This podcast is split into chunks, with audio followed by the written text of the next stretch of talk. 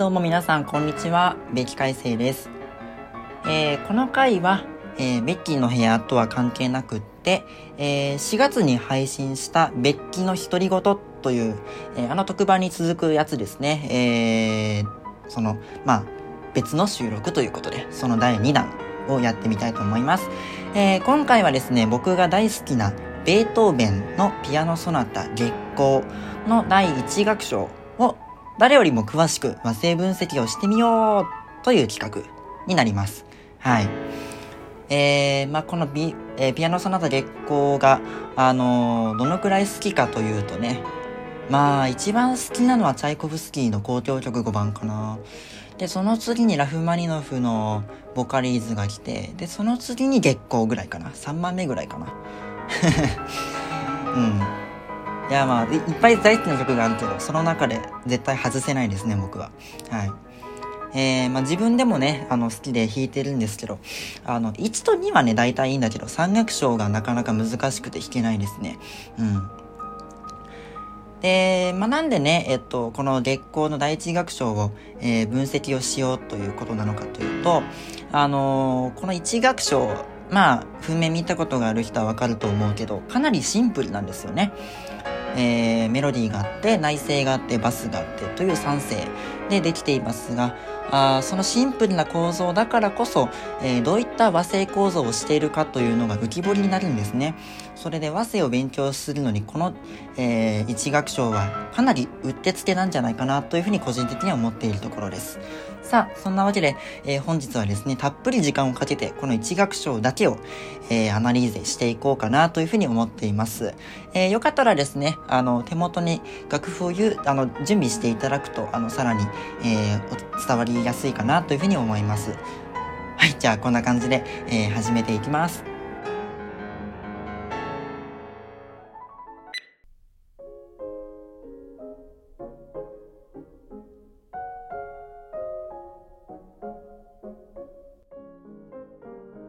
さあ、じゃあ、えっと、実際の和声の分析を始める前にですね、えー、この曲に関する予備知識みたいなものを軽く、えー、見ていこうと思います。さあ、えー、この曲はですね、え完成したのは1801年になります。えー、ベートーベンは1770年に生まれた人で、えこの曲はベートーベンが30歳の時の作品ということになりますが、えっと、この1801年っていう年はどんな年かというとですね、えー、その翌年1802年というのが、えー、有名なハイリゲンシュタットの衣装が書かれた年ということになりますから、まあ、それの前の年だから、やっぱり、それなりの人生のスランプというかね、えー、かなり、えー、ベートーベン自身が苦しい環境にあった中だと思います。さあ、この曲はですね、えっと、ベートーベンのピアノソナタを見ていくと、12、13、14、15の、えー、ところ、あ、12番、番、番ですね。あの、12から15見ていくと、えー、12番が作品26、そして13と14が作品27の1、2、そして15番が作品28という風にここが続いているわけですが、えー、13と14はですね、作品27という、えー、作オーパスが2つに分けられて、えー、その両方に幻想曲風ソナタというタイトルが付けられているわけですね。だから本来、あの、この14番、月光ソナタというのはですね、13番と対を出すものなので、2つ合わせて、えー、見ていくのがいいと思います。さあ、そんな月光そなたなわけですが、実は月光というこの、えー、名前はただの通称なんですね。ベートーベン自身が付けたものではなく、えー、ベートーベンが亡くなった後に、えー、音楽評論家のレルシュタープという人が、えこうコメントしたからなんですね。スイスのルツェルン湖、ルツェルン湖、湖ですね、ルツェルン湖の月光の波に揺らぐ小舟のよう。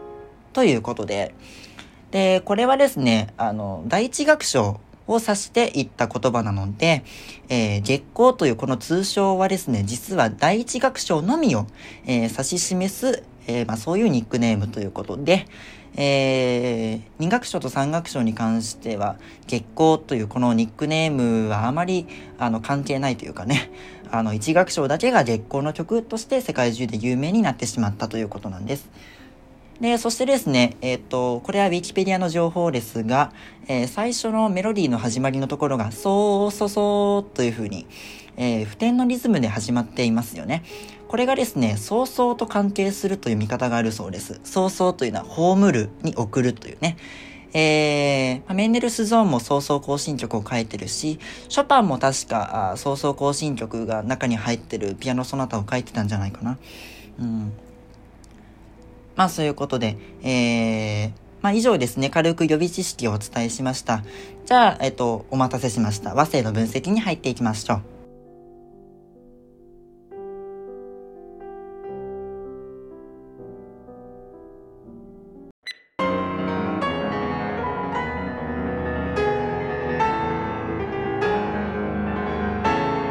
さあ、じゃあ、えっと、ここから、えー、和声の分析をしていきます。えっと、ピアノ、電子ピアノの音を直録音しているので、そんなに美味しさ良くないんですけど、まあそこのところは、あの、ご勘弁ください。さあ、では前奏を弾いていきます。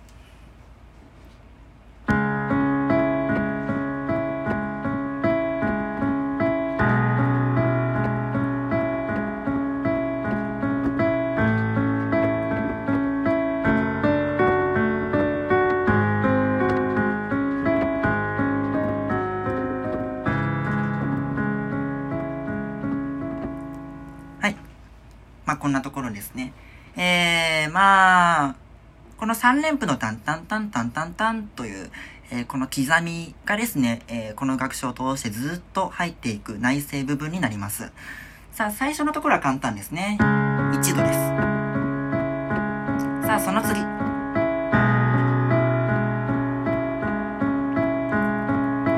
さあ、このバスの死の音は何でしょうね。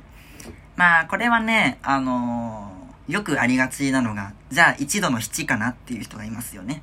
あの、ドっていう音を根音として、えー、ドミソシとね、第7音だから、えー、1度の7なんじゃないかって思っちゃう人がいるかもしれませんが、ここではそんなに、あの、厳格に縦の分析をする必要はなくって、えー、バスだけの動きを見ていくと、ドーシラと1個ずつ下がってますよね。うん。3小節目には、はっきりと6度が出てきていますよね。要するにね、これ、2小節目の C の音は、ただのつなぎなんですね。非和声音だと思ってください。そしてね、あの、これは人によって意見が違うかもしれないんですが、最初の始まりは、炭酸和音、マイナーコードですよね。で、その次の、えっと、6度のところ。これは、調産和音、メジャーコードなわけですよ。うん。悲しい和音からちょっと明るめの和音に向かっていくわけですよ。だから、バスがハーになっている音はそのつなぎですから、ここには何にも書いてないんだけど、ちょっとクレッシェンド加えてもいいかもしれません。うん。まあ、とりあえずあの、ドーシーラーという、このバスの、えー、長く続いているんだけど、えー、ドシーラというちゃんと、あの、流れがあるということですね。さあ、その次。この、この音、どうですか？パッとわかりますか？これ、レのナチュラルがついていますよね。このナチュラル取ってみましょう。こんな和音になりますね。これ、展開せずに、えー、考えると、2度なんですよ。うん。この2度の音が、根音が増1度下がることによって、調産和音を作ります。そしてその調産和音を、あとは、えー、展開を一つして第三音を高音にしましょう。そうするとできるこの音、ナポリの和音と言います。ちょっとなんか美味しそうな名前だよね。はい。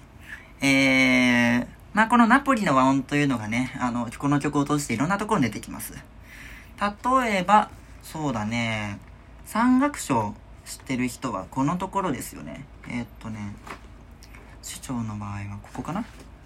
あんまり上手に弾けないけど。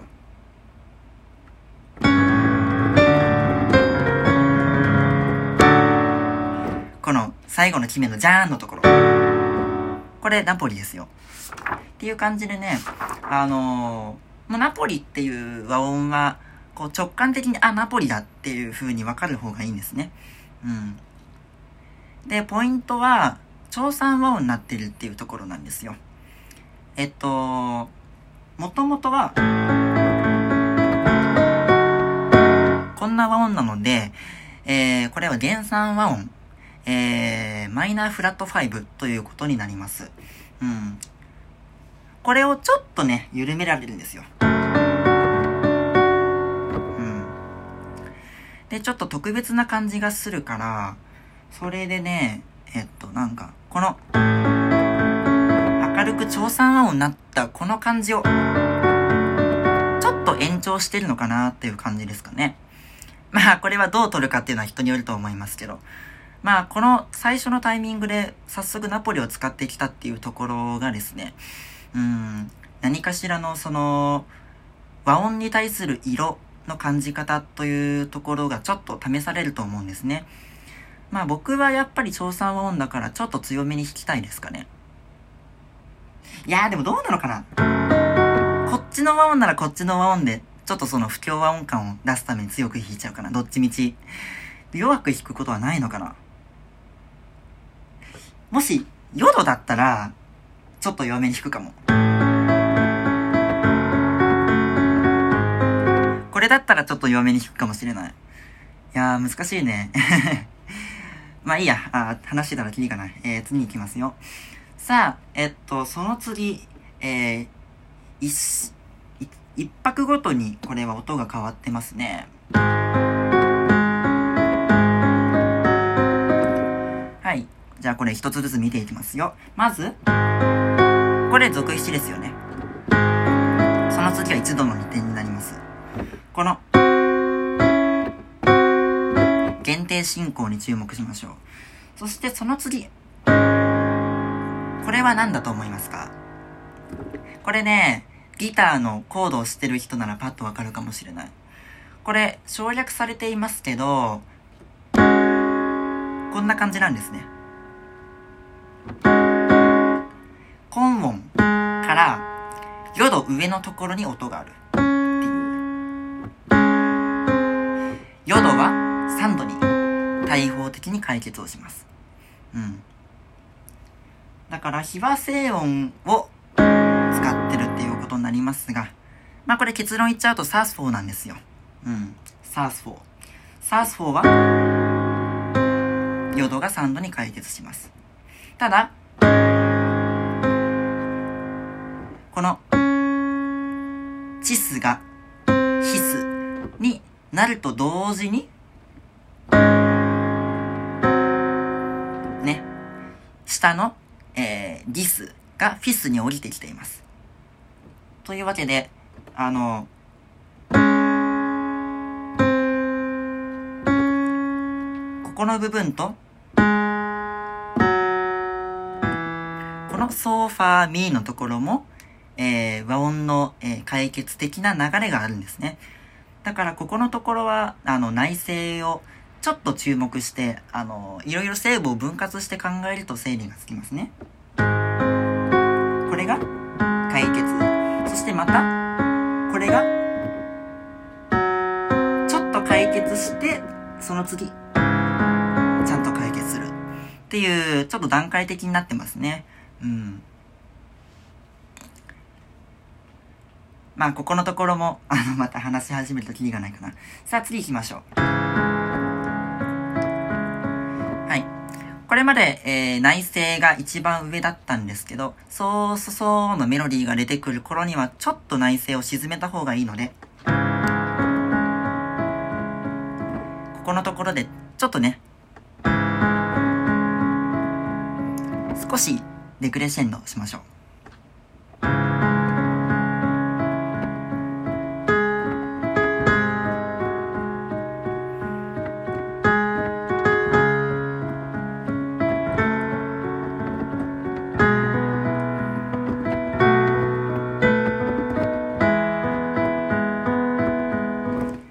さ、えっと、メロディーが入ってくるんですが、そうですね。この一楽章は非常にコロコロ、蝶が変わってしまいます。最初は、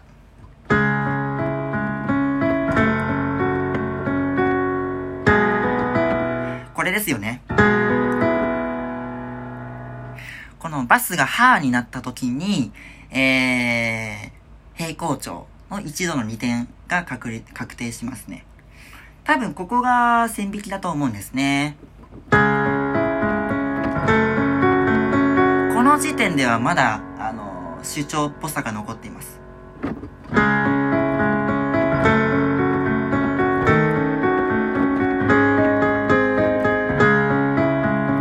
こういけますからね。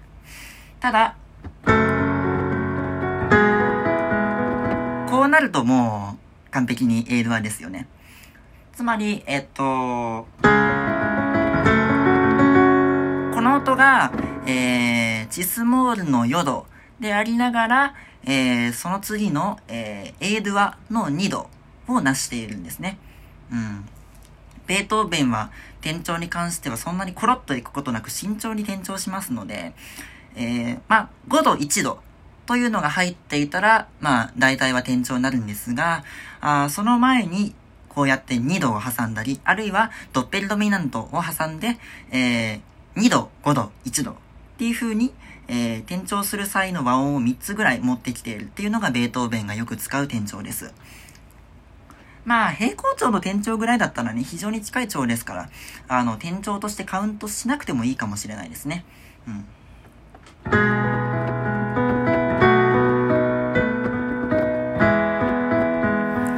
の次です。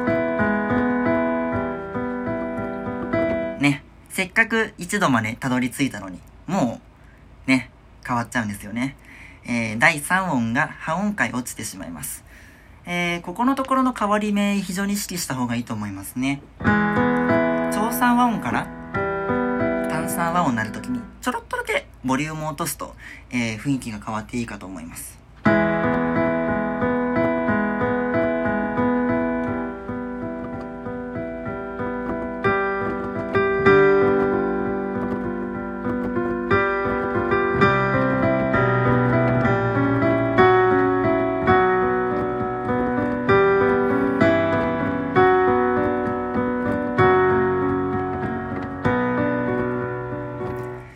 細かく見ていきますよ。ここから、えー、ここの和音だけを切り取ると、セード和の、えー、ドミナントということになりますが、えー、最終的にですね、えっと、まあ、ハーモールに行き着いているわけですが、えー、ここのところは、えっと、この和音が出てきて、ハーモリの5度だから、うーん、そうだな。まあ、ギリギリ、ここまでは、エールは、の純子湯と見てもいいのかな。となると、この、えー、セーモールのドミナントに見える音は、えー、この純子湯の6度を一度とするときのドあのドミナントとみなせるので、まあ、純固有の、えー、6度5度というふうに見れるかなと感じですね。うん。で、そうするとこれがハーモールの、えー、4度みたいな感じになるんですかね。で、これでまあハーモールの、えー、属句が出てくるから、うん、そっからはハーモールのままですね。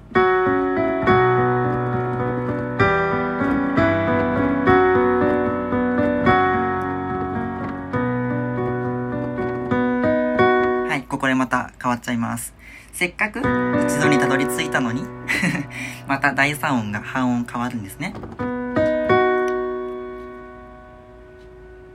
これは何調になるのかな ?A モールになるのかな？の5度になってますね。こ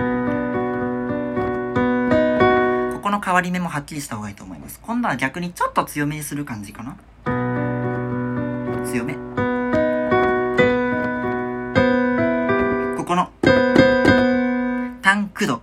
ここのぶつかり、非常に強調していいと思います。僕はね、手がちっちゃいから、あんまりこの指導っていうのがパーンと届かないんだけどね。ちょっと頑張って弾きます。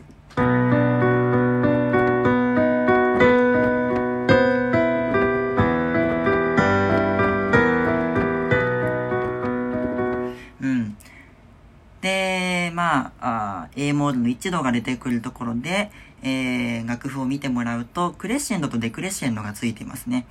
これ、バスだけでやるのがいいと思います。内声はですね、内声のまんまで、あんまり音量変えずに、バスのミーソーミーのところだけで、えー、音量の変化をつけるといいと思います。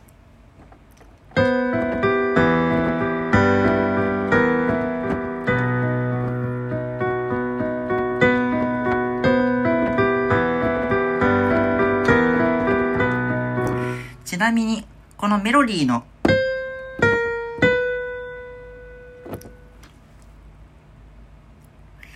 これね、あの、両方、性も、アイスも、あの和音構成音ではないんですよね。うん。これは、和音構成音でメロディーを形作るとしたら、ずーっとハーのまんまなんです。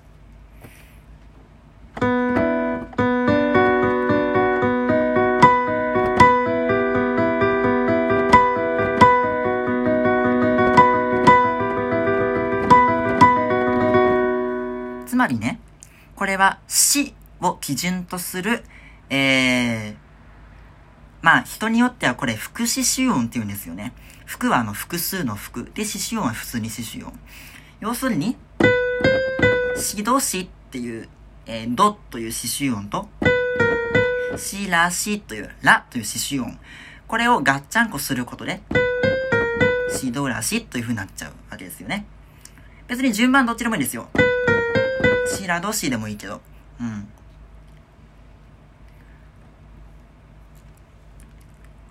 で、まあ、あ一小節にわたってずっと、えー、ソプラノの部分に、えー、非和声音が鳴り響くという、ちょっと冒険的なことがしてあるんですね。うん。さあ、その次に行きましょう。さあ出てきました。ベートーベンの代名詞とも言えそうな、この原産和音、あ、違う違う、えー、原七の和音、えー、リミニッシュコードと思いますね。うん、ベートーベン、この、あのー、原七の和音大好きなんですよ。それにはちゃんと理由があるんですが、それを話し始めるとちょっと長くなっちゃうので、えー、またそれはね、別の機会にお話しましょう。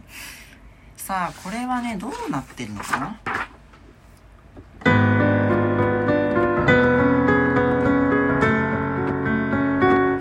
えっと、これが1度だとしたら？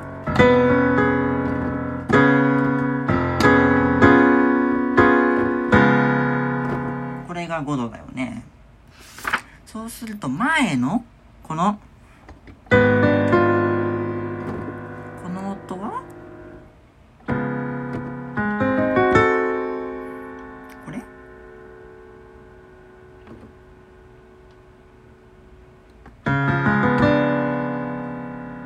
あ、こっちか。はあ、ははあ、なるほど。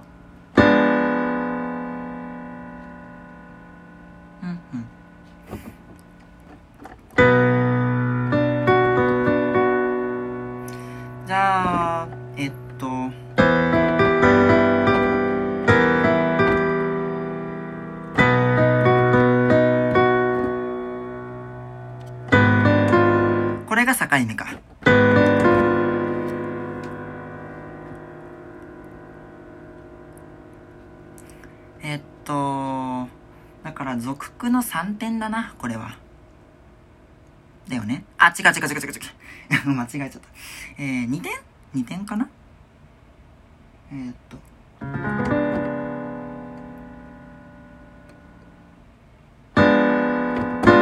うん、2点でした。ごめんなさい。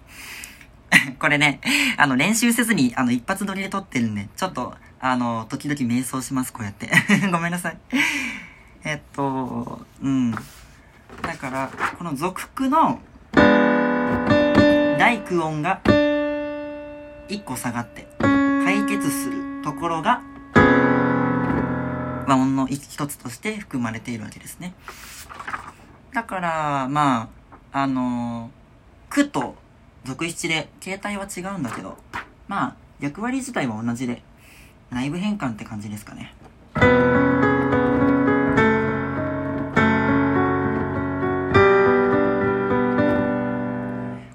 ナポリじゃない？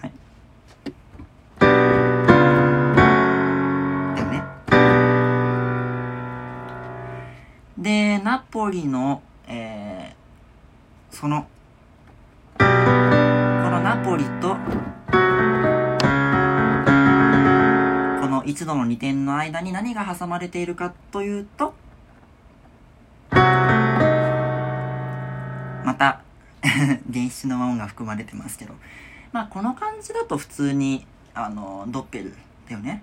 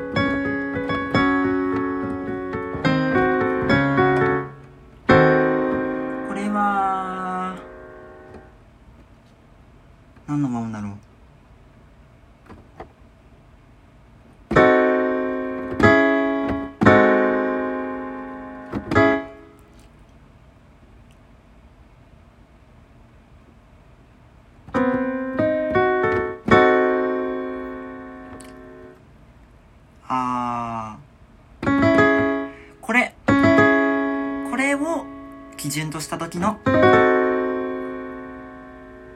えー、ドミナント系になるのかな。で、こうくるところを、これと置き換えてる感じかな。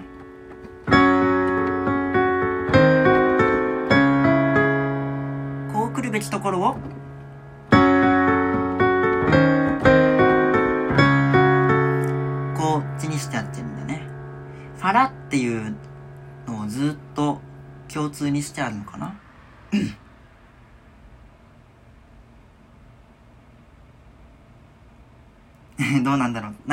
自信なくなっちゃったな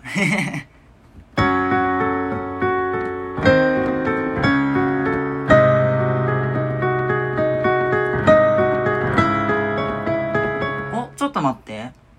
なんかいつの間に市長に戻ってんだけど。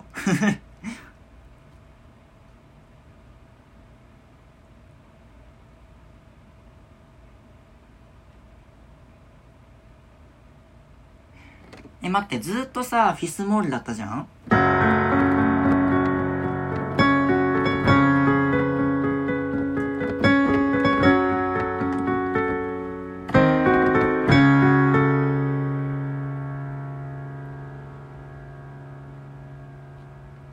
あー、そうかそうか、なるほどね。フィスモールでずっと行きたいんだったら、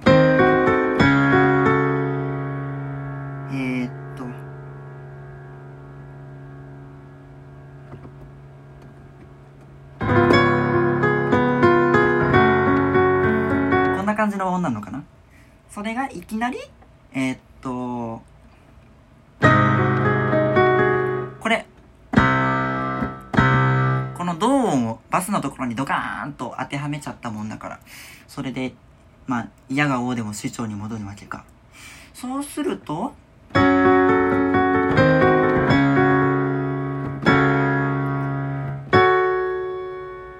これがヨドになるわけだけど、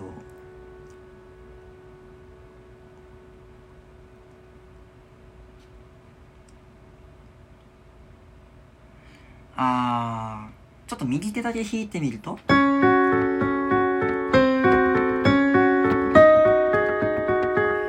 うん。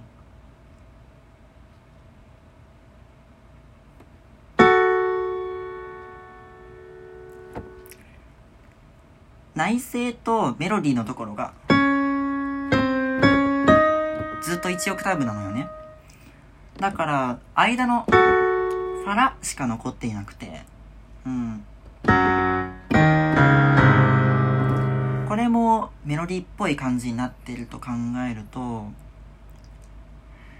ここの、えー、23小節4、5、この3小節、まあ、核として、えー、フィスとアプラスチスの和音っていうのがうっすらと、えー、シンにあって、それが、まあ、全体的な主張の淀をうっすらと訂正している感じなのかな。えー、わかんないね。これ何がしてあるんだろう。人によって言うこと違うかも。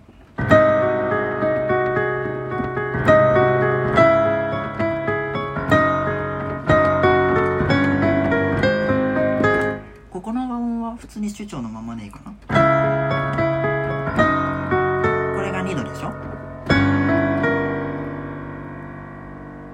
で、これが、あ、ドッペルか普通にね。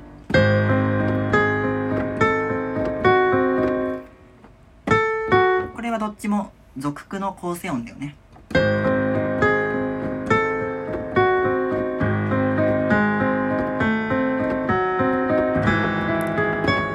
すごいね、ここからずーっと ずーっと、あの、5度の保続、 Orgelpunkt、Orgelpunkt が続くね。うん。出てくるとしてもこれで1度の2点だもん。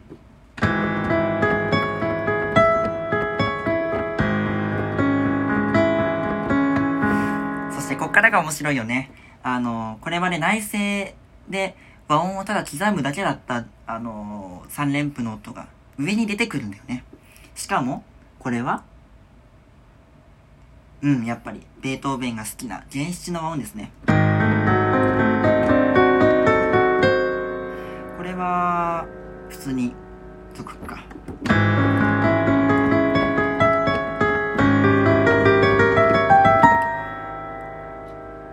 これは、なんだろう。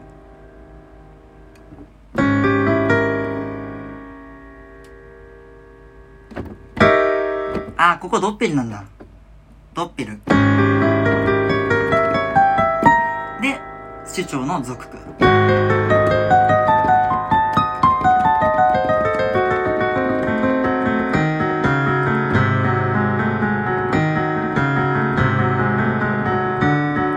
こでちょっと細工がしてあるね。ど、し、ど。これも見方によっては副詞仕様なのかもね。チスを基準として。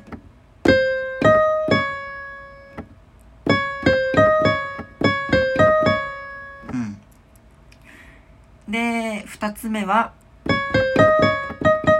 ここの、えー、ディスのところが、デに置き換えられているとね。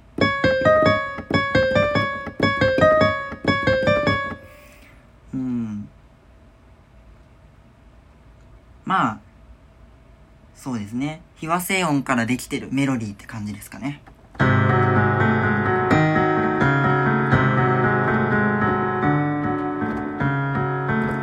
これどうなのかな？ここだけ見るとさ、調査和音になってるじゃん。でもなんかここはそんなに明るく弾かなくていいような気がする。なんだろうな、これ。どう弾けばいいんだろう、これ。こっちの方がなんか、ちょっと行き詰まってるっていうかさ、なんか、うん、ここの、あのー、不協和音感を出していいんじゃないかなって思っちゃうけど、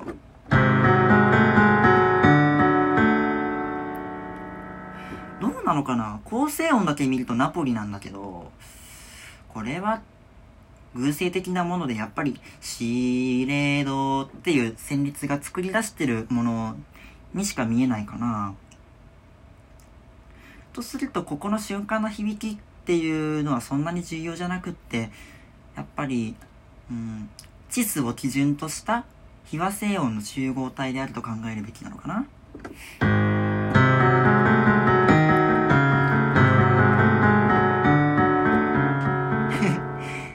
ちょっと時間とってはいいかもね。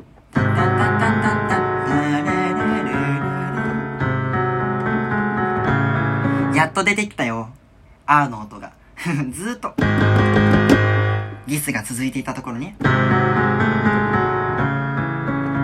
なんか安心するよね。なんか、響きとしても調査和音だし。ずーっと続いてきて、安心して。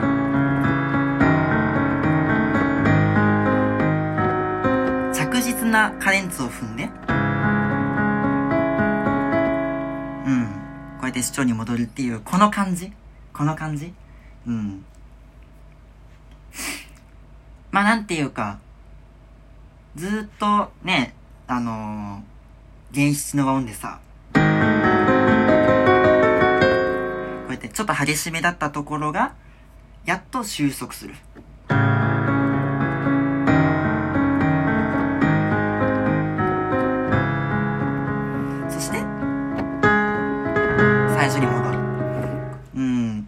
この感じね。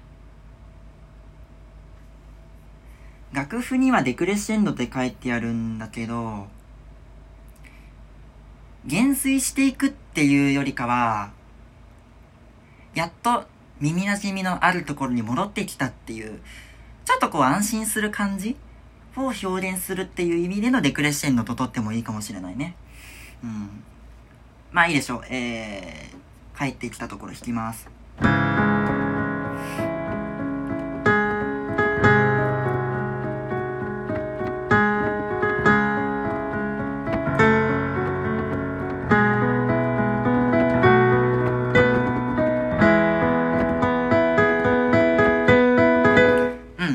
分岐点ですね。あのー、まあ、最初、悲しくなっちゃったけど、えー、ここではそのまんまの調査和音が、あの、継続しますので、あの、むしろ音量は落とさずに、むしろアップしてもいいぐらいだと思います。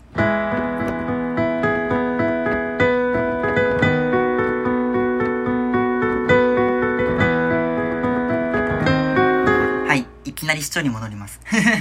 ほんといきなりですよ。なんか、ね、ここまで来たらちょっとなんか作りたくなっちゃう。どんな感じかな ?A ドアで続くとしたら。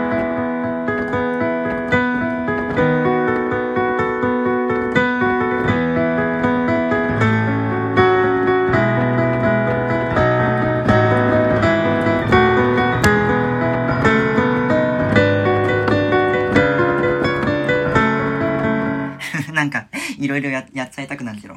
まあまあまあ仕方ない。えー、なんか、つかの間の幸せって感じなのかな？よく、わかんないけど。まあ、ここではそういう文学的な解釈は、まあ、ちょっと置いといて、えー、ここで、えー、首長の続七がいきなり出てきます。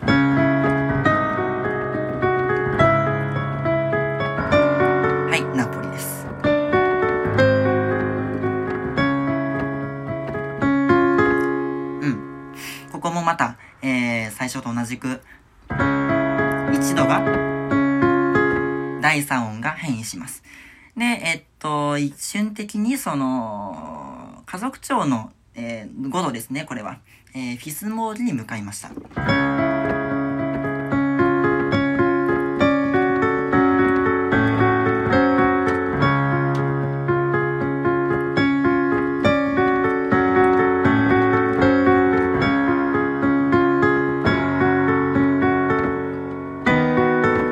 違う音が出てきたぞ。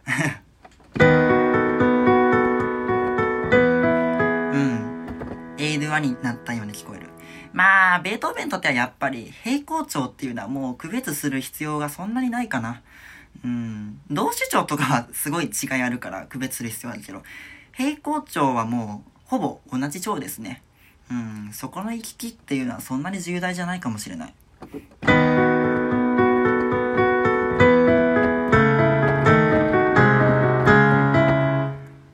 どこで市長に戻ったんだろう？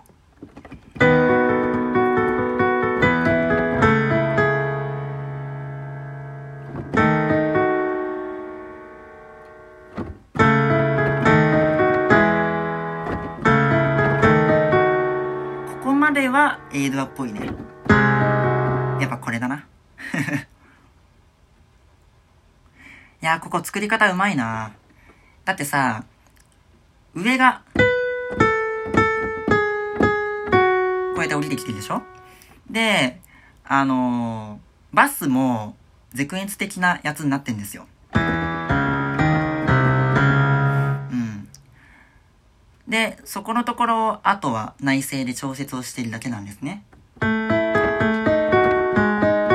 ここ。ラソここの変化だけで、あとはあの、上下と組み合わせることで、スッと、あんまり違和感なく、えー、チスモールに戻っています。まあ、これが、あの、和声の連結のからくりですよね。共通音が多ければ多いほど、連結は、あの、なだらかに聞こえます。うん。まあ、あとはね、えっと、これが、すでに、あのまあ、音だけを聞くと、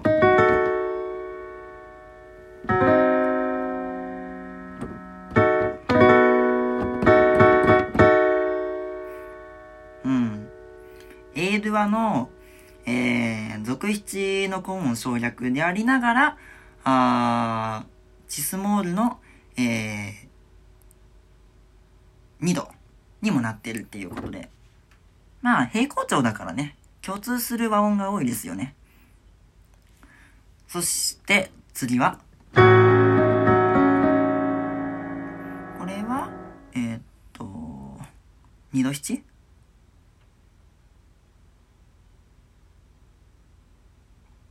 うん、二度七だね。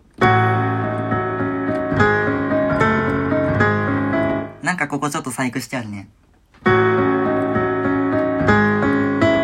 通はこうでしょ。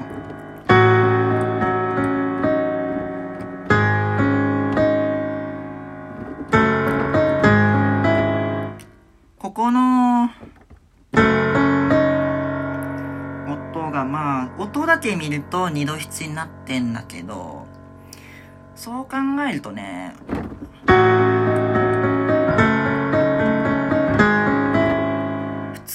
こういう風に、えっと、内部変換してるだけなんだけど、えー、これ、あのー、あ内政もうまいことなってね。1オクターブなのか。あのー、のところが、あのー、主張のサース4に聞こえますが、これは偶声っぽいですね。ただの経過音の集合体だと思います。だからここの、えー、58小節は、あ1小節丸々、えー、2度7の構成音だけでできていると考えた方が良さそうです。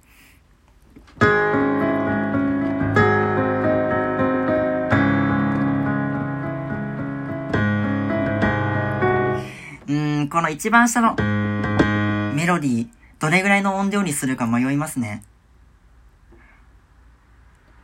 もう、この曲全体が終わろうとしてるわけですよ。もう。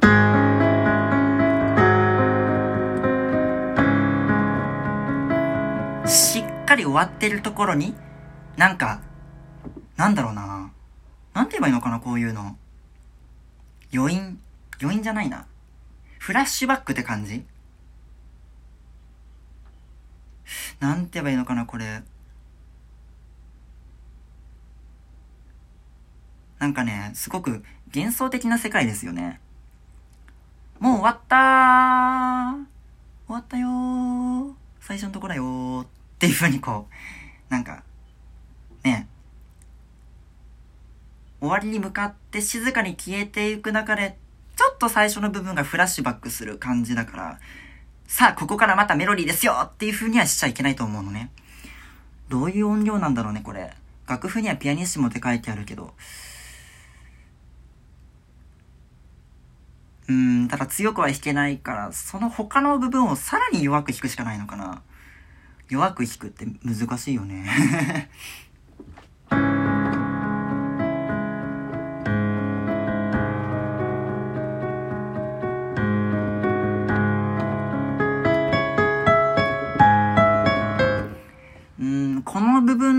だけはちょっと内声に聞こえないよね。3連符が。ちゃんとした表に出てる部分だから。うん。で、ここの使い方としてはね、あの、これとそっくりですよね。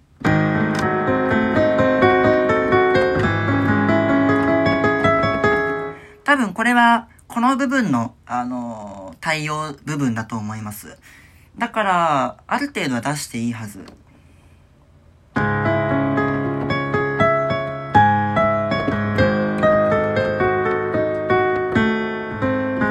ここ大事です。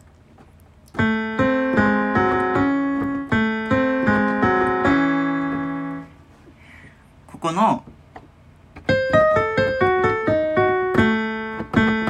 ここのあーのところ、しっかり耳で聞いてください。最初の始まりは、えー、ただ、あの、俗句の第九音として、えー、分散和音の中に含まれているんですが、ここで、えー、増2度のぶつかりがありますよね。2度は対方的に3度に解決します。ここの解決が一つ。そして、その次に、ここにトリトニウスがありますよね。これが、こう解決する。という二つの解決を、この短い中に含んでいます。1、2ですね。うん。これ、しっかり味わった方がいいと思います。ここだけちょっと時間伸ばし目に使ってもいいかもしれない。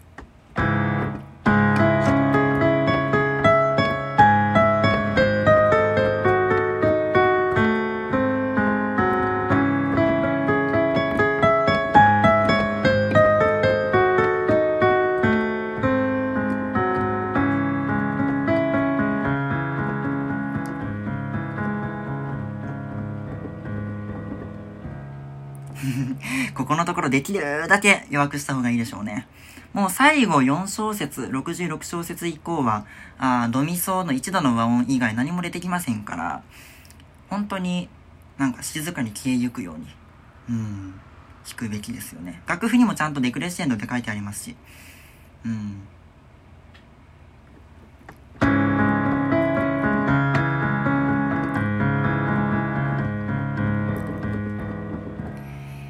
ー、ちなみに僕は最後の2つの音を、カチャッとこのタイミングで、えー、弱音ペダルを踏みます。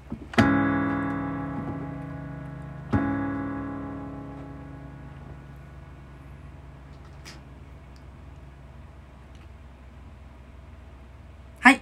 というわけで、えー、今何分かな？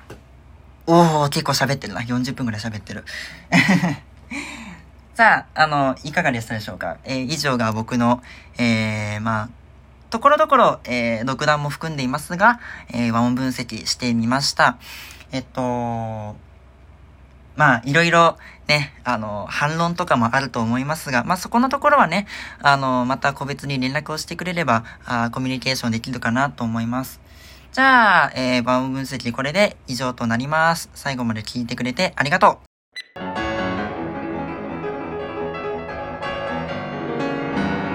はい。というわけで、えー、以上でエンディングとなります。えー、別にこれは特番なので、あの、ベッキーの部屋みたいにお便りは募集していませんが、ただ、あのー、聞いた感想とかはやっぱり気になるので、まあ、個人で、えー、ツイッターで DM してくれてもいいし、あとは、あのー、ベッキーの部屋用の、あの、お便りフォームを使って感想を投稿してもらっても構いません。はい。えー、いかがでしょうか。まあ、あのー、僕は基本的に和声は苦手な方ですので、あの、なかなか知らない曲を一から分析っていうのはちょっとね、あまり好きにはなれないんですけど、まあまあまあ、あのー、とりあえず、えー、今回月光の一楽章、えー、僕が演奏するときには大体こういうこと考えてるよっていうのを、えー、ご紹介、えー、してみました。はい。まあ、ベートーベンあたりがね、やっぱり和声を勉強するにはかなり面白い部分だとは思いますので、まあ、あの、機会があればね、またこうして、えー、和声の話をする、えー、時間を作ってもいいかなと思います。さあ、そんなところで、えー、月光一学章の和声の解説、えー、この番組は以上となります。お相手は、ベッキー改正でした。じゃんねー。